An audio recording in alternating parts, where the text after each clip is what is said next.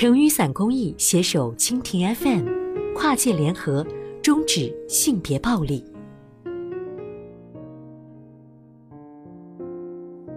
被嫌曾做性工作，远离家暴男后，我仍然独立自强。这是一家普通的小超市，经营各种小食品、生活用品，虽说不上一应俱全，但在小区里口碑很好。店主是一个认真而亲切的人，名叫雅默，三十岁。他还有一个六岁的女儿丽丽，时常安静地坐在一旁写作业，偶尔帮妈妈收钱。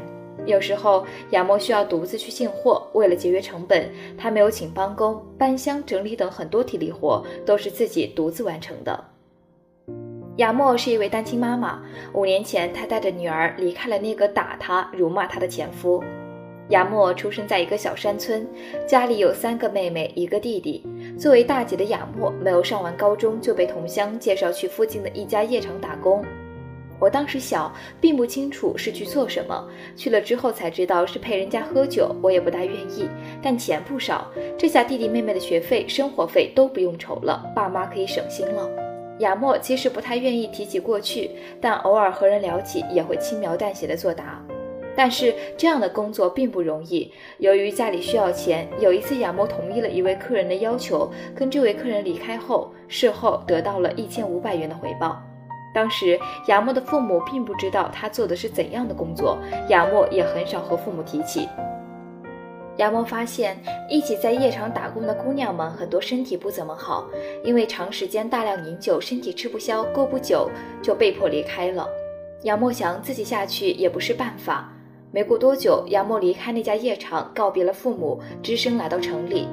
他来到一家服装加工厂，每天做的就是面对流水线，对衣服进行加工、剪裁、钉纽扣、装拉锁等。因为之前在家里经常做针线活，所以做起来不算太难。但是，一天要做十个小时，真的太累了。下班后便会头昏眼花。这样过了五年，一次偶然的机会，亚莫认识了她的前夫。当时他是一个老实憨厚的打工仔。他说他想做生意，但没本钱。我把我的经历和他说了，他说不介意我的过去。于是没多久，我们结婚了。婚后，我拿出了仅有的一点积蓄给他做生意用。那个时候，我们的日子不富裕，但他对我还算可以。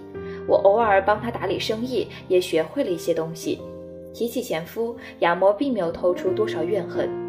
过了三年，女儿丽丽出生，丈夫生意有起色，本该是幸福的开始，谁知噩梦却降临了。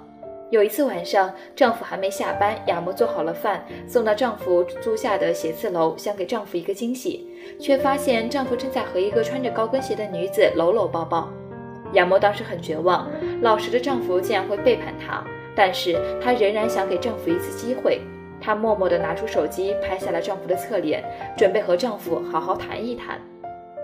谁知，当亚莫和丈夫摊牌的时候，丈夫恼羞成怒，狠狠地打了亚莫几个耳光，恶狠狠地说：“谁让你跟踪我的？说我出轨，你有什么资格说别人？娶了你，我忍了好多年，你知道我周围人都怎么看我吗？”亚莫难以置信地用手捂住火辣辣的脸颊，想告诉自己这不是真的，还是不愿意相信自己的丈夫居然是这样的人。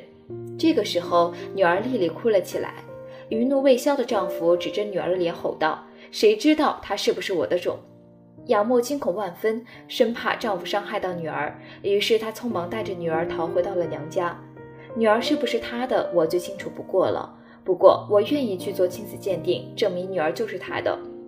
我已经决定离开他了。亲子鉴定是为了证明自己的尊严。我不愿意和打我、辱骂我的男人生活在一起。亚莫在向娘家人哭诉着：“孩子呀，妈知道你心里苦，可你毕竟……妈知道你是为了这个家牺牲的。但哪个男人不介意这个呢？你就睁一只眼闭一只眼，别去惹他，他就不至于打你了。”妈妈眼睛里分明闪着泪光。亚莫不敢直视妈妈的眼睛，但坚定了离开丈夫的信念。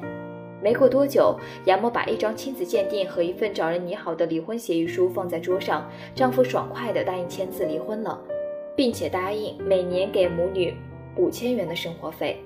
亚莫分得了一小部分财产，把女儿交给妈妈，来到另一座城市。在弟弟的帮助下，他租下了一间商铺，开了这家小超市，一个人打理着，从早忙到晚。后来女儿到了上幼儿园的年龄，亚木又把女儿接到身边。尽管累，尽管苦，但他觉得生活还有希望，自己有尊严。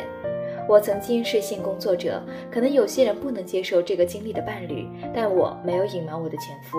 我告诉了他，无论被接受与否，我不能任由他辱骂和殴打。现在的日子虽然比离婚前苦多了，但我觉得自己是个人，享有人的尊严。仰摩坚强的背影被暖暖的夕阳拉长。